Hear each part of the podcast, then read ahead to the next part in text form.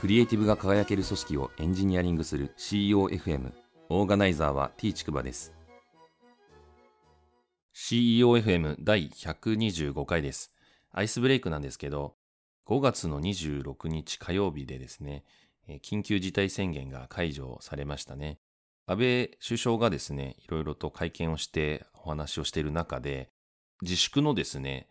段階的なまあ措置の解除っていうことで、よりその経済がですね、再開できるようにということで、一応目安の日付がですね、出ているみたいですね。で、6月の19日と7月の10日と8月の1日みたいなのがですね、段階的な措置の目安の日にちのようですね。なので、この8月の1日までがですね、に、まあ、それ以降にですね、えー、まあ、元の状態にも完全に戻せるかどうかはちょっと怪しいとは思うんですけど、まあ、それに準ずるような形でですね、経済をまあ回していくということで、大きくですね、元の生活に戻っていくような流れになっていくということで、えー、これまでちょっとその先が見えないようなところがあったんですけど、この日付がですね、えー、示されたっていうのは一つ前進なんじゃないかなっていうふうに個人的には思いました。本日の配信テーマなんですけど、デジタルトランスフォーメーションについて触れておいてやるっていうテーマで話をしたいと思います。えー、ちょっと上から目線な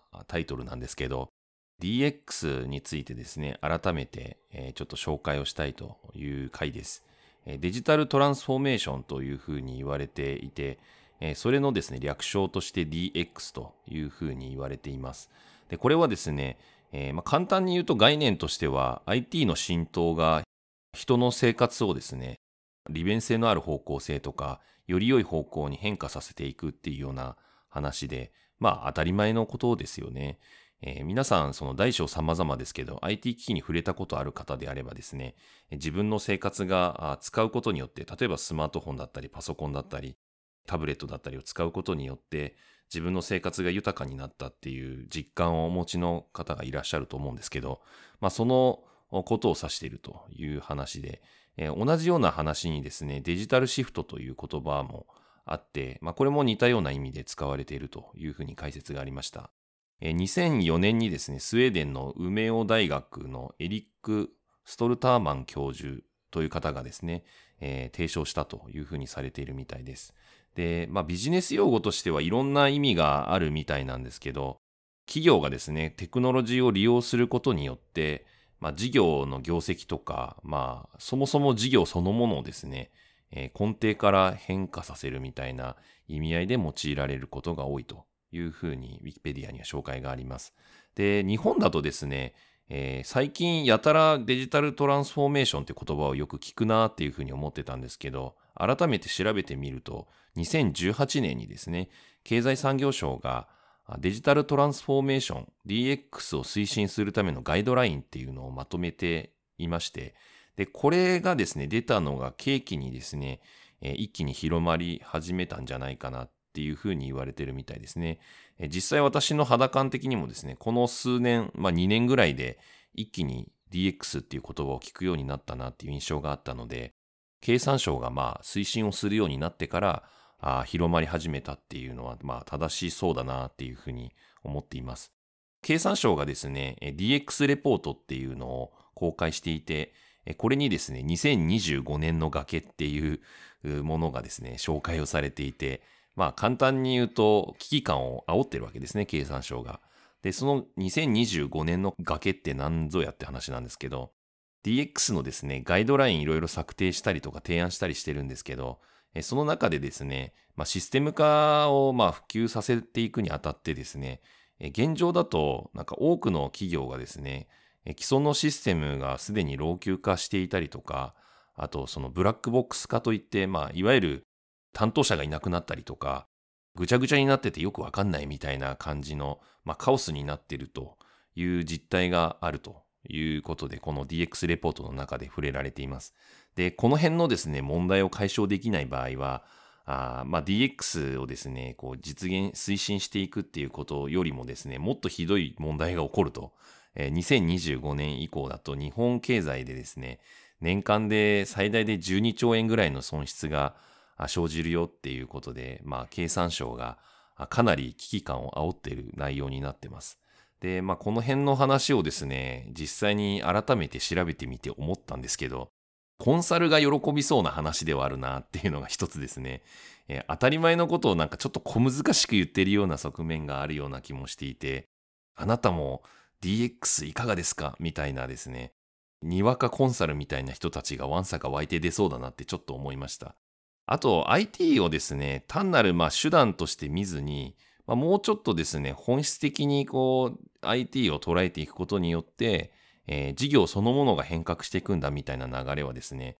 DX の中でも書いてあるんですけども、それはまあ今更始まったことではないというかですね、まあ当たり前のことをまあ指してるのかなっていうふうにも思っちゃったりもするので、IT のその、例えばまあ古くはですね、ワード、エクセルとか、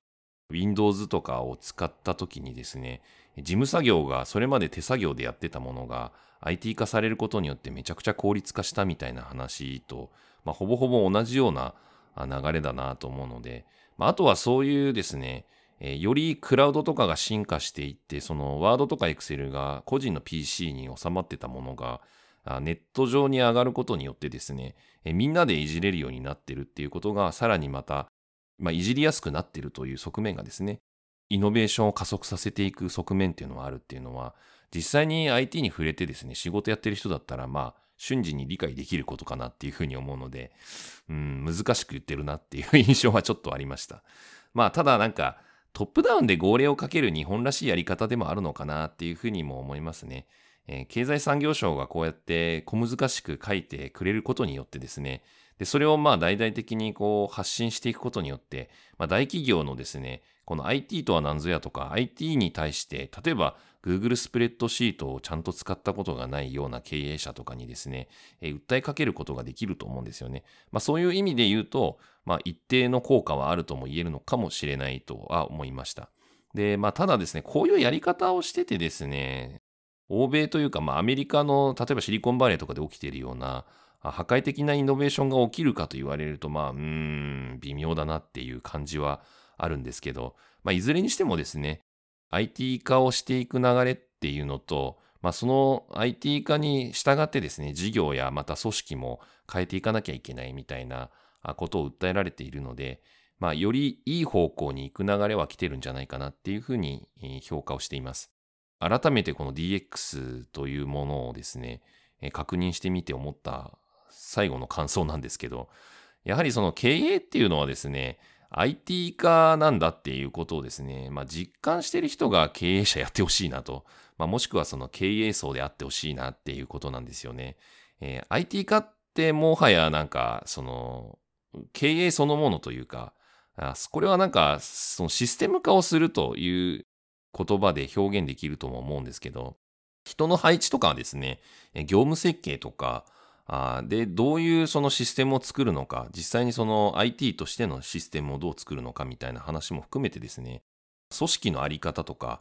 事業の進め方とか仕事の設計みたいなのと同等になると思うので、IT 化が高度に今進んでいるので、IT を切ってですね、仕事を語ったりすることってまあ今不可能だと思うので、経営そのものの動きとしてのこの IT 化っていうのをちゃんと捉えられる人、また実感を持っている人がですね、経営者やんないといけないんだろうなっていうのはすごく感じています。第125回の配信は以上です。ご意見ご感想などあれば、Twitter アカウント t ちくばまで、ハッシュタグは CEOFM です。